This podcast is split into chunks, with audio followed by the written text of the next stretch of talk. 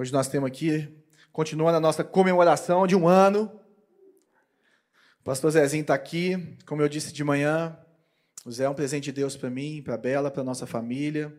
É, em 2008, nós conhecemos ele num acampamento de família, quando a gente era CCN, Comunidade Cristã para as Nações, ali na Raja, com o pastor Sandro, pastor Serafim. E dali a gente, a Raquel, a Raquel, filha dele mais nova, resolveu estar com a gente, que ela está casando agora dia 4, estaremos lá, né, Zé? E desde então começamos a caminhar juntos. E então ele é, nos levou para a cozinha da casa dele, assim como nós outros temos para a cozinha da nossa casa. E, e o Zé é meu, meu pai na fé, é aquele que conhece meu coração. Eu não sei para quem você liga quando o negócio aperta, mas quando a coisa aperta, eu ligo para esse homem e ele me atende, ele me recebe, e ele me visita, ou eu vou lá na casa dele, já sei o endereço muito bem. E são muitos anos de caminhada, né, desde 2008, 2009, já são 12 anos nessa história, indo para 13 anos, em que passamos por vários momentos, e ele sempre ao nosso lado, sempre é, nos, nos aconselhando, sendo, sempre trazendo uma palavra de Deus para a gente, sempre trazendo algo novo, algo de alguém que é mais experiente, tanto na nossa vida como casal, como pais, como família, como também no nosso ministério, nos momentos mais difíceis, ele estava ao nosso lado, na saída. Toda saída, gente, é uma ruptura, né? é um parto, é uma, do, uma dor enorme. Então, na saída do São Bento, agora na saída da comunidade, que foi muito mais tranquilo que a saída do São Bento, é, ele sempre ali nos aconselhando e nos fazendo errar menos. E é muito bom ter pessoas mais experientes na nossa vida. E por isso que eu falo tanto disso, falo tanto que você tem alguém na sua vida. Tem alguém na sua vida que te ensina a errar menos. Seja vulnerável com alguém. Né? Que alguém conheça o seu coração, conheça as suas dores. Então, se existe alguém que conhece o meu coração e as minhas dores, além da Bela, na intimidade, é o pastor Zezinho. Conhece tudo da minha vida eu faço questão que isso aconteça. E, além disso, é, ele está próximo da gente aqui como igreja também, é uma bênção para a gente. Né? Nós tivemos aqui o pastor Jonas, que é uma referência, um homem que está lá em São Paulo, mas também que nos deu essa bênção de estar próximo da gente, como um dos nossos mentores aqui na igreja. Temos o pastor Neif, que nos enviou, que veio aqui, esteve conosco, que é uma referência que também é, só está uma ligação de distância para a gente, então isso é maravilhoso para a gente também um homem que nos ensinou muito, e muito do que a Luzeiro é, é, é o que nós aprendemos com ele. E temos o Zé como esse pai nosso mesmo, que está com a gente e que está ali caminhando, perguntando como vai ser o próximo ano, como vai ser o primeiro ano, como que as coisas vão acontecer e tentando trazer sabedoria para esse maluco careca aqui. Tá? Então vem cá, Zé. E a Zana tá ali, viu, gente? Que é a loura maravilhosa, ela entrou toda loura aqui, eu não consegui identificar. Falei assim, entrou uma loura aqui, o que, que é essa senhora? Cabelo branco, nada, maravilhosa, o Zé. Né, igual, ele tem a mesma graça que eu, casou com mulher bonita. né? A Zana maravilhosa. Bom ter você aqui, viu, Zana? Você é muito importante para a gente também, você sabe disso, né? Bem. Já posso falar? Vou pôr a hora aqui, quero acabar antes de 11h30. Olha o riso nervoso, né? Esse é o famoso riso nervoso. Graças a Deus, Luzeiro, um ano. Um ano é um rompimento, irmão. Daqui a pouco vai estar 12, 15, eu estou aqui velhinho, pondo Zaqueu para construir a arca, né? E pronto, o João falou, deixa ele falar o que ele quiser, depois eu arrumo. Mas graças a Deus. Eu não sei se alguém que teve pela manhã, não sei se alguém teve pela manhã aqui, não. Olha, tem uma galera aí. Eu também estive aqui hoje pela manhã.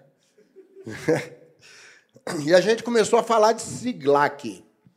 E, e pensar esse lugar. Siglac foi uma, uma vila de Judá que estava sob domínio dos filisteus e ela foi cedida a Davi e seus 600 homens e famílias. Então era muita gente, né? 600 homens mais esposa, 1.200 mais vamos pôr umas duas mil pessoas, três mil pessoas ou mais, não sei na época, como é que esse povo tinha filho, né?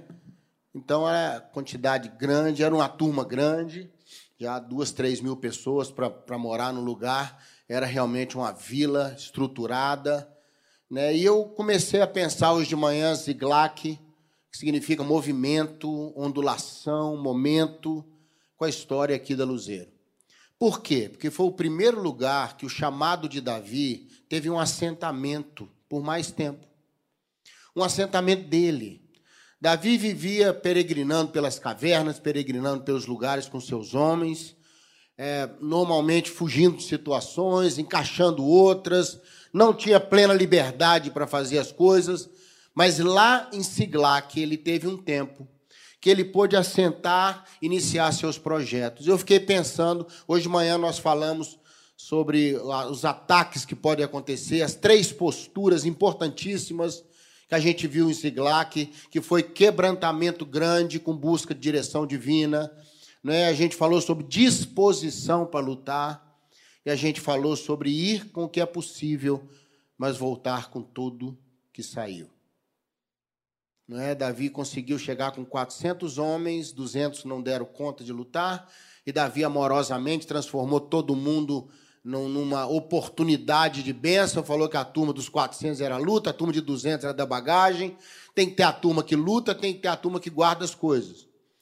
Não é? Então, nós, a gente vivendo isso, foi a câmera que a gente viu hoje de manhã, focada lá de 1 Samuel 30. Eu quero convidar você a gente ver outra câmera aí, 1 Crônicas 12. Se você puder abrir aí comigo, 1 Crônicas 12 é um outro olhar, sabe, Bela, sobre a Siglac.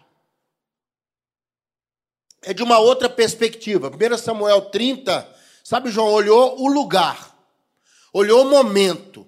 Sabe, Luzeiro está nesse momento de um ano, esse momento que assentou. É a primeira vez eu caminho com o João, não sei se é 204 ou 215 anos, né, João? Eu estou na dúvida aqui agora, João.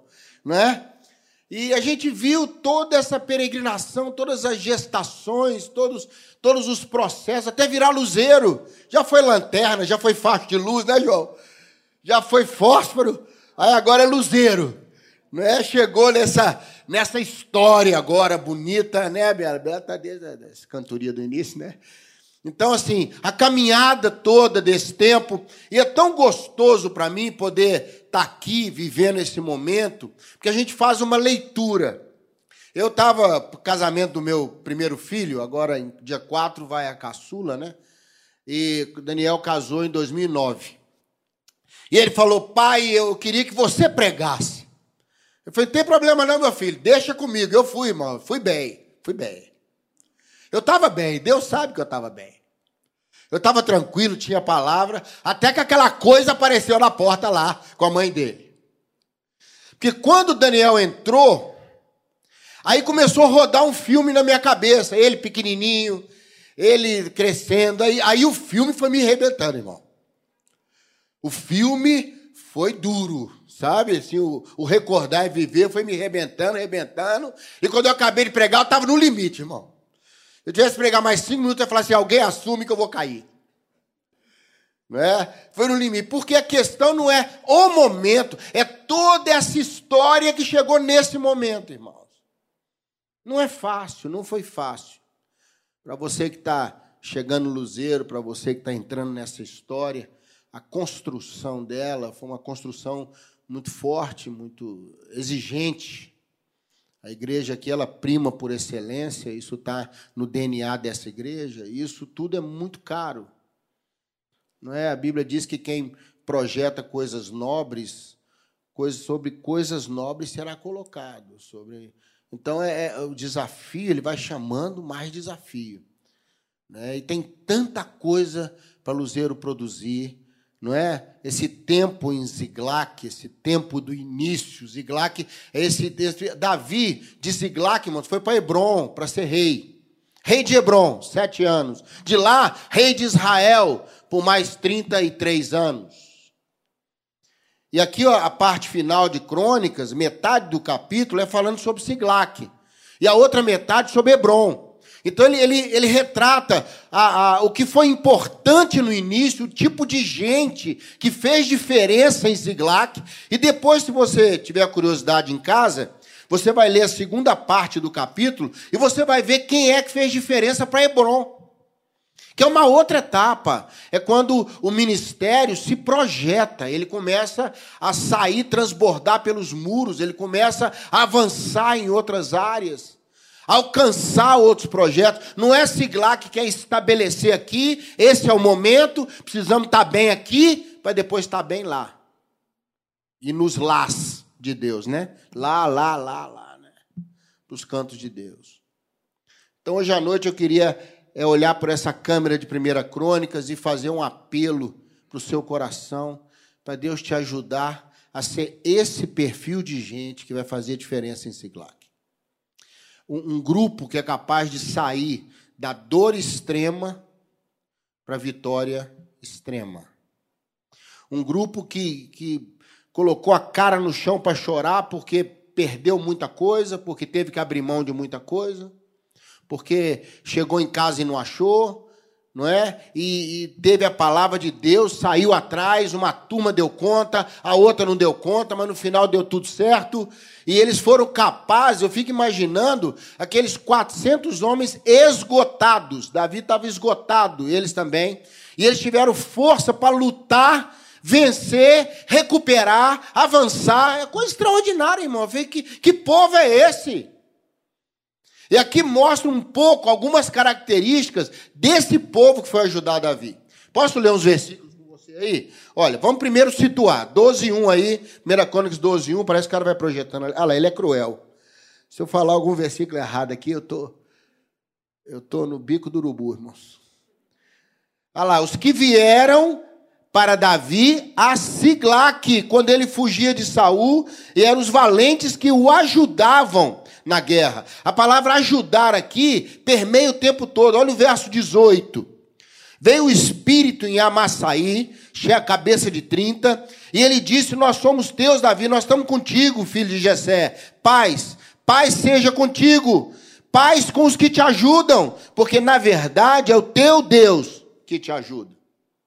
Se você caminhar um pouquinho mais aí, antes de entrar no pacote de Hebron, Diz no verso 22: Naquele tempo, dia após dia, vinham chegando mais pessoas para ajudar, até que se tornou um grande exército, como o exército de Deus. Você viu que a palavra de ordem aqui é ajuda? Sabe qual é a palavra de ordem para Luzeiro nesse primeiro ano? Ajuda, serviço, fidelidade. Que essa igreja seja, seja de, cheia de servos. Amém, querido?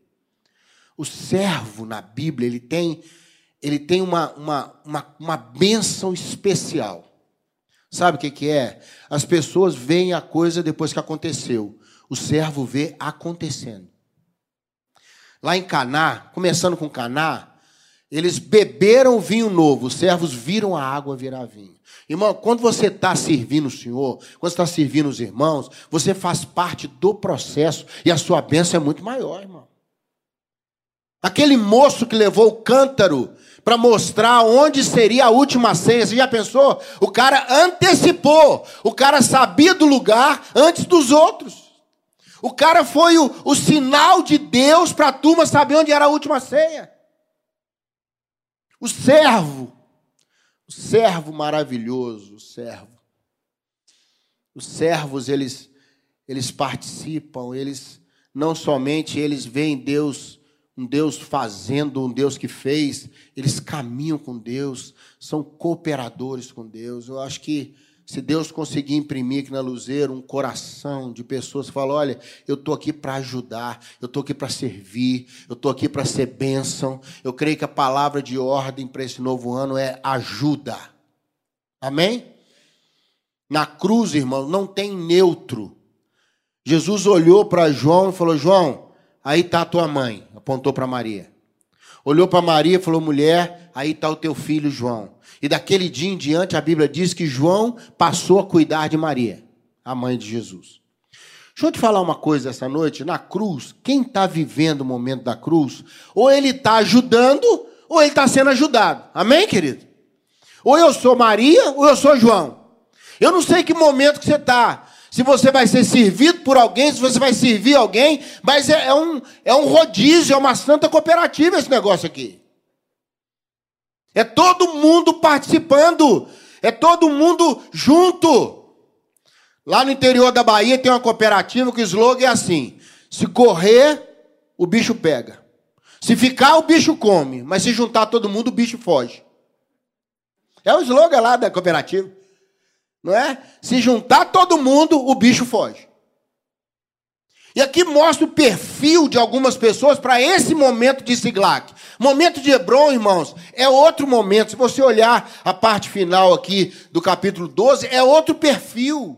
É comunhão, é fidelidade, é autoridade, é palavra de Deus para virar para Davi e falar: Davi, nós estamos com você, você agora é o rei. E, e aquela postura de tomar um passo, mas aqui não é esse momento. Siglac é aquele momento que fala: Senhor, chegamos até aqui. E agora? E agora como é que vai ser? Como é que a gente vai caminhar? Um ano, irmão, um ano. Eu falava hoje de manhã que aniversário de um ano, a criança nem tem noção do que está acontecendo. Nem tem noção. Você já viu criança de um ano agradecer a presença de todos? E falar: olha, estou muito feliz de estarem aqui. Não é? Quero agradecer meu pai e minha mãe por terem feito essa festa tão bonita, hein? Eu só fico batendo os braços igual um, não é? um robozinho. Ou abre a boca igual um cantor de ópera. Não, não é verdade? Ele não, ele não tem noção. A alegria dos pais. Irmãos, eu falava hoje de manhã, quem está muito feliz com esse aniversário aqui, você pode ter certeza que é Deus. É Deus que está feliz de ver que um projeto virou realidade. Que vidas acreditaram nesse projeto que vidas estão junto com vidas. Essa é uma igreja orgânica na sua essência. As pessoas são importantes. Você é importante estar aqui. E aqui em Crônicas 12, mostra algumas características específicas para Siglac. E talvez você não alcance isso agora. Eu, pelo menos, eu estava lendo isso aqui e falei, Senhor, se eu estou lá em Siglac, eu não estava nessa turma, não. Mas não é as, as coisas de Deus, não é tanto pelo que eu sou hoje. Eu falava de manhã que os 37 valentes de Davi, ninguém sabe se vieram dos 400 que deram conta ou dos 200 da tropa de Davi que não deram conta, porque uma turma não deu conta de sair para lutar. Mas todos foram honrados. E talvez hoje você está num momento que você precisa ser ajudado. Mas o meu desafio aqui hoje é principalmente para aqueles que estão proativos, que estão no momento falando, Deus pode olhar nos seus olhos e falar assim: conto com você. Amém? Conto com você. Porque aí, meu irmão, não importa onde a gente está, quantos nós somos, importa que Deus está confirmando a gente.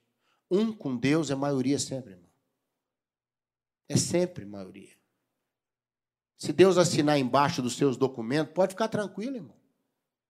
Pode ficar tranquilo. Não é? A minha filha alugou o apartamento, alugamos direto com o dono.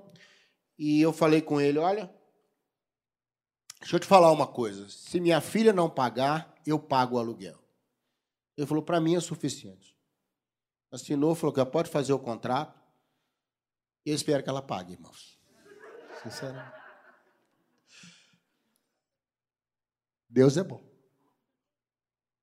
Agora que eu estou pensando no que eu falei, João. Imagina Deus virar e falar assim: ó, se ele não fizer, eu faço.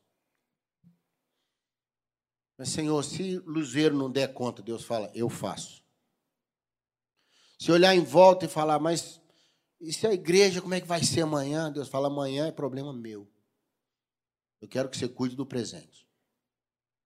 Amém? Quero que você faça o que tem que fazer hoje. Mas e amanhã? Amanhã eu vou estar com você lá e você vai dar conta de fazer o que tem que fazer amanhã. Basta cada dia o seu problema. Não é mal, não, é problema. Já pensou se tivesse cada dia um mal? Três dias, três males acumulados? Se você teve um dia bom hoje, estou com mal de ontem e de hoje acumulado para amanhã. Você já pensou? É problema. Que Deus está dizendo que cada dia tem suas lutas. Você não se iluda. Quando a gente chegar aqui para o ano 2 da Luzeiro, vão ter outras histórias, outros desafios, quedas, band-aids, né? Anti-inflamatórios. E vamos em frente. E vamos em frente, sabe por quê? Porque o Senhor nos ajuda. Há uma promessa de Isaías, eu te sustento, eu te ajudo. Amém, querido? Eu te ajudo. Minha destra é fiel. Três características só eu quero plantar no seu coração que mexeram muito comigo para esse momento Ziglac. Esse momento assentamos, estamos um tempo nessa realidade. É óbvio que a igreja vai migrar para outras realidades, vai, os movimentos vão acontecendo, né, João? Mas hoje é hoje, irmão. Hoje é hoje. Você tem que pensar hoje. Quando você abrir o olho amanhã de manhã no feriado, vai dormir um pouquinho mais, né? Eu quero até parabenizar a igreja que no meio do feriado, hein? Temos aqui mais que 12 apóstolos. Não é? Essas cadeiras vazias, está tudo cheio de anjo, a igreja está cheia. Não é? Coube os anjos, graças a Deus. Não é? Sabe, eu fico pensando, algumas características para nós, abre seu olho amanhã quando você acordar e fala, Senhor, muito obrigado, muito obrigado porque eu amanheci, porque eu estou vivo. Pode parecer clichê isso, irmão, mas é uma realidade a gente aprender a ser agradecido. A gratidão é treinamento. Amém? Vamos lá então? Olha a primeira característica aí no verso 2. O povo lá de Benjamim, eles tinham por arma o arco e usavam tanto a mão direita quanto a mão esquerda, seja para arremessar pedras com fundas, seja para atirar flechas com arcos. Irmão, o momento agora é de você conseguir fazer tudo o que for possível com as duas mãos. É um tempo de, de superação, irmão. Ah, eu só atiro com a direita, então aprende com a esquerda também. Ah, eu só consigo atirar com a esquerda, então aprende com a direita também. A época agora é, é um pouco mais, é, é um esforço de eu conseguir fazer aquilo que naturalmente eu não sou habilitado. Eu sou destro. Ok? Eu sou destro. Né? Por isso que eu tomei as vacinas na, no lado esquerdo. Porque doeu pra caramba, irmão. Eu parecia que tinha três pernas, duas embaixo e uma na esquerda. A sensação é literalmente essa. Eu estou andando com três pernas, irmão. Doeu a beça, mas não me afetou em nada, porque, ó. Hein? Direita. Mas deixa eu te falar uma coisa, em época de Siglac, é direita, ela sumiu tudo lá. Em época de Siglac, é direita e esquerda. Em época de Ziglac, irmãos, é falar, Senhor, eu sou destro, mas se for preciso, eu vou fazer com a esquerda também. Senhor, eu sou mais forte com a esquerda, eu sou canhoto, mas eu vou aprender a fazer algumas coisas com a direita. Amém, queridos? É hora de você falar, Senhor, estou aqui. Não é bem essa área que eu sou muito bom, não. Mas estou aqui para servir na outra também. Porque nós estamos juntos para ajudar. Amém, querido? Fala, Zé, mas eu, eu sou melhor com a direita, a esquerda é mais ou menos. Aí o Senhor vai te dar graça para compensar na esquerda aquilo que você não tem força naquela área. Ele vai te dar graça ele vai te dar condição. Havia um grupo de atiradores de funda, canhotos, de Benjamim, que eram famosos, famosos, que eles, a Bíblia diz, eu acredito que a Bíblia fala, que eles acertavam um fio de cabelo na cabeça. Eu nunca poria o fio para levantar para o cara atirar. Não tenho fé suficiente para isso. Mas alguém deve ter feito, que fala, acerta um fio de cabelo na cabeça, atirou na cabeça de alguém. Não, não é verdade? Não é? Os caras eram bons, eram canhotos famosos, mas em época de Siglac não dá para escolher. É isso que eu quero que você entenda. A época agora não dá para ficar muito, ah, eu sou bom nisso, não sou naquilo. Eu falei, meu irmão, estou aqui, eu sou muito bom nisso e mais ou menos naquilo. Estou nos dois, irmão. Eu estou nos dois. E Deus vai me honrar e Deus vai me abençoar. Você recebe essa benção aí? De Deus te dar uma, uma força, uma condição no lado que não é muito bom. Que Deus te dê graça para isso. Esse povo estava em Ziglac. Esse povo correu atrás dos amalequitas. Esse povo fez o que tinha que fazer. Esse povo ajudou Davi a transformar Ziglac num lugar de testemunho, num lugar de bênção. E aqui, irmãos, agora não é um salão de um hotel. Esquece isso, irmão. Esquece isso. Isso aqui é um lugar que a arca do Senhor está colocada. Lá fora, quando eu parei o carro lá no estacionamento, eu já ouvi o som, né? do Ricardo aqui, do pessoal cantando, já estava um barulho diferente, irmão. Diferente. Amém? Diferente. Olha a segunda coisa bonita que mexeu no meu coração aí. Te abençoar. Verso 8. Agora eu vou lá para a tribo de Gade. Diz que eles, verso 8, tinham rosto como de leões e as pernas como de gazela. Ô bicho feio, esquisito. Cara de leão, perna de gazela. Aqui está dizendo duas coisas, irmãos. Equilíbrio, a cara de leão na Bíblia, leão na Bíblia é força, é determinação, é valentia. Não é brincadeira.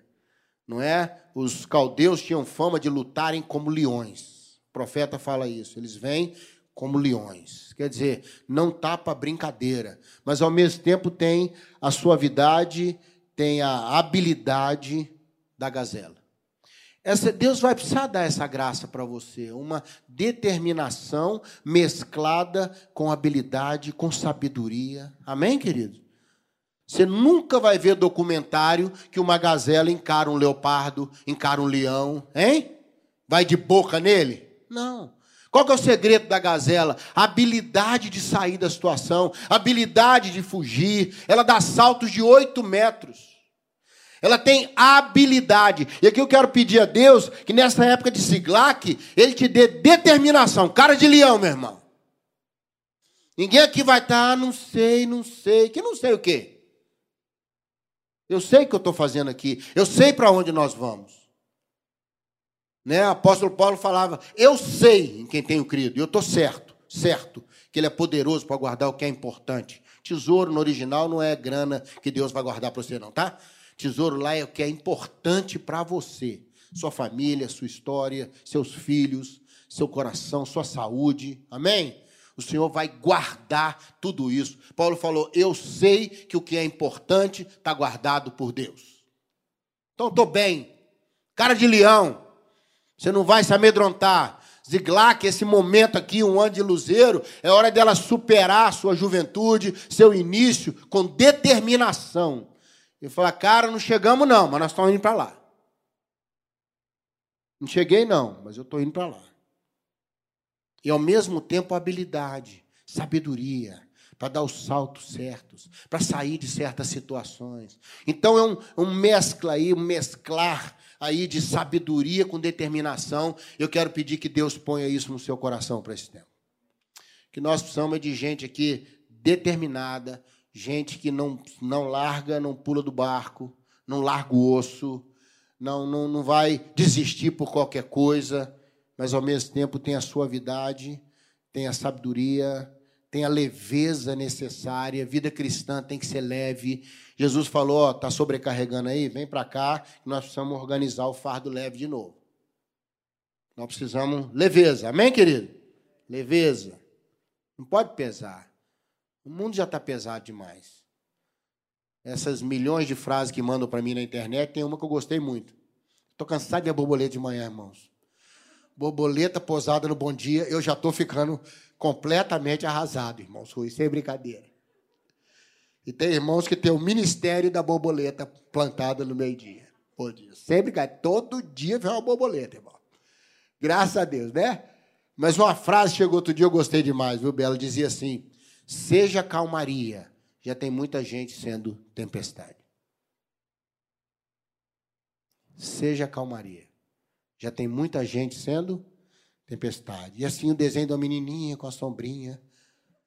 Tinha que ter, né, irmão? Ou é menininha indo, ou borboleta vindo, ou flores passando. É ou não é verdade? mandada pela mulher mais famosa da internet no WhatsApp, ela chama Encaminhada. Irmão, sem brincadeira. O que essa mulher manda de mensagem para os outros, irmão? Toda hora eu recebo uma mensagem, encaminhada. Eu falei, essa mulher não trabalha, não, irmão. Ela só fica mandando mensagem. Deixa eu te falar, olha, que Deus te dê determinação e leveza. Que Deus te dê a força do que sabe que está fazendo, mas a graça para fazer de uma maneira segundo o coração de Deus. Estamos juntos aqui, querido? Só mais uma coisa que quero passar para você, que mexe no meu coração, no verso 14, para mim é o maior desafio aqui. Verso 14. Já apareceu ali, olha lá, ó. Ainda em Gade diz que o menor valia por cem e o maior por mil. Deixa eu te falar uma coisa: nós vamos ter que se desdobrar, nós vamos ter que valer por 10, nós vamos ter que correr atrás como se fôssemos um monte de gente. Vai ter louvor aqui, João. Se tiver só um, o cara canta como se fosse o coral. Coral, entendeu? Completa aqui na frente. Ah, só tem um para sair. Amém. Vai sair um. Sabe que o menor possa valer por cem, o maior por mil. Sabe o que está dizendo aqui? Faz diferença. Faz diferença. Não é quantidade, irmãos, é qualidade. O tempo aqui agora não é de preocupar com quantidade. Quantidade é até ruim para nós agora. Nós estamos nos qualificando ainda, nós estamos preparando a casa para receber. Nós estamos acertando o caminho para Deus poder começar a, a trazer vidas, vidas para serem realmente cuidadas e amadas. Não para contar um número, mas para ser, valer mais que cem, valer mais que mil. Ela entender que Deus quer olhar para mim, para você e falar: olha, agora é o seguinte, você está sozinho, mas o inimigo tem que olhar para você e falar: cara, esse homem aí tá difícil de passar por ele. Que Deus te dê a bênção de você valer por muito mais do que você acha que vale. Para você ter condição de ser uma bênção assim, olha, Deus olhar para você, não, não precisa de 10 não, João, eu tenho aquele irmão ali que o cara vale por 10. Vale por 10. Deus possa plantar no seu coração. Isso são sementes, irmãos, que geram uma ajuda de qualidade, que geram gera assim um, um momento de excelência. Eu acho que um ano é hora da gente falar, Senhor, e agora? Já passou aquele momento de falar, estamos começando, estamos começando, estamos começando. Não, irmão, começou. Começou. Um ano está na hora de falar, peraí, somos. Não vamos ser só não, já somos. Talvez não muita coisa, mas já somos já nos já pensamos, pensamos um caminho, pensamos o que Deus tem para nós. Nós já estamos começando a assentar a nossa personalidade. Cada igreja tem uma personalidade. A Luzeira está na hora de começar a definir realmente, está buscando isso, definir, valer. E olha que Deus possa olhar para Luzeiro e falar: olha, Luzeiro parece dez igrejas trabalhando, irmão. Ela não tem só presença, tem significância. Uma pergunta que sempre vocês têm que fazer aqui: se o Luzeiro sumisse desse lugar, faria diferença? Se o Luzeiro sumisse, sumiu. Em vez de Luzeiro, ficou, apagou. Escuridão. Carvão. Né? Cadê Luzeiro? Carvão. Ia fazer diferença nas famílias, ia fazer diferença nessa região, ia fazer diferença nessa cidade, ia fazer diferença nesse tempo. Deus não quer igrejas só grandes ou relevantes, não. ela quer uma igreja significante. Que essa igreja tenha significados, que Deus ponha pessoas aqui realmente dispostas, dispostas, como nós vimos esses três tipos aí, além do que é capaz, com a direita e com a esquerda. Deus possa realmente ter o coração de leão, mas ter a postura da gazela, essa, esse misto. Eu gosto muito de Apocalipse quando fala, e olhando para o trono, João viu, tinha hora que era o cordeiro, tinha hora que era o leão. Né? Era o leão e o cordeiro. Essa, essa mistura fantástica tem que estar na nossa vida. Você tem que ter o coração do cordeiro, tem que ter o coração do leão. Você tem que ter essa, esse equilíbrio na sua vida, a leveza, a graça. E acima de tudo, você precisa se superar, você precisa valer mais do que você acha que vale. Você tem que olharem para você e falar: puxa, você vale por três, você vale por dez, você tem, você tem alcançado mais. Você seja significante. Recebe essa palavra hoje? Vamos orar sobre isso, pedir ao Senhor que levante esse tipo de espírito em nós, porque ele resume aqui, ó, ajudar, ajudar, ajudar. O momento é de ajuda. Ajuda um ao outro, a igreja, o projeto, superar, avançar. Não deu certo, vamos de novo. Nem sempre o campeão é o que vence sempre, mas é aquele que não deixa de lutar. Essa é uma geração, não é do crente que bate, é do crente que aguenta apanhar. Então, que Deus te dê condição, firmeza. Como Davi diz, firme está o meu coração, ó Deus. Coração firme não é um coração rompedor, vencedor, é um coração que aguenta. Aguenta. Bateu, bateu, bateu, mas está firme. Bateu, bateu, bateu, está firme. Como os montes de Sião. Vamos orar? Pai, nós estamos virando a história de um ano. Que, ó Deus, essas marcas, essas identidades estejam impressas no coração de cada um aqui para esse novo tempo. Um tempo, ó Deus, de ajuda, um tempo de, de compartilhar trabalho, esperança, como João disse, trocar, abrir, um, ó Deus, segurando o outro, um caminhando com o outro. Como diz Isaías, sendo sombra no deserto um para o outro. Ó Deus, a única sombra no deserto é meu irmão se colocar entre o sol e a minha vida. Depois nós vamos revezando até sair do deserto. Abençoa esse lugar, Senhor. Essa, essa igreja não foi montada, não foi escolhida, ela foi gerada. Ela, ela não surgiu a Deus, não apareceu como uma ideia de alguém, ela brotou no coração de Deus. Ela passou pelo coração das pessoas.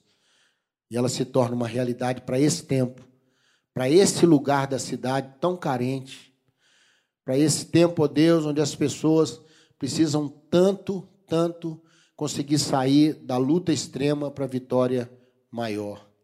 Ajuda-nos, Senhor. Ajuda esse lugar. Celebramos, celebramos um ano, mas já pensamos a história para os dois anos. No nome de Jesus. Amém. Amém, amém, querido. Deus te abençoe.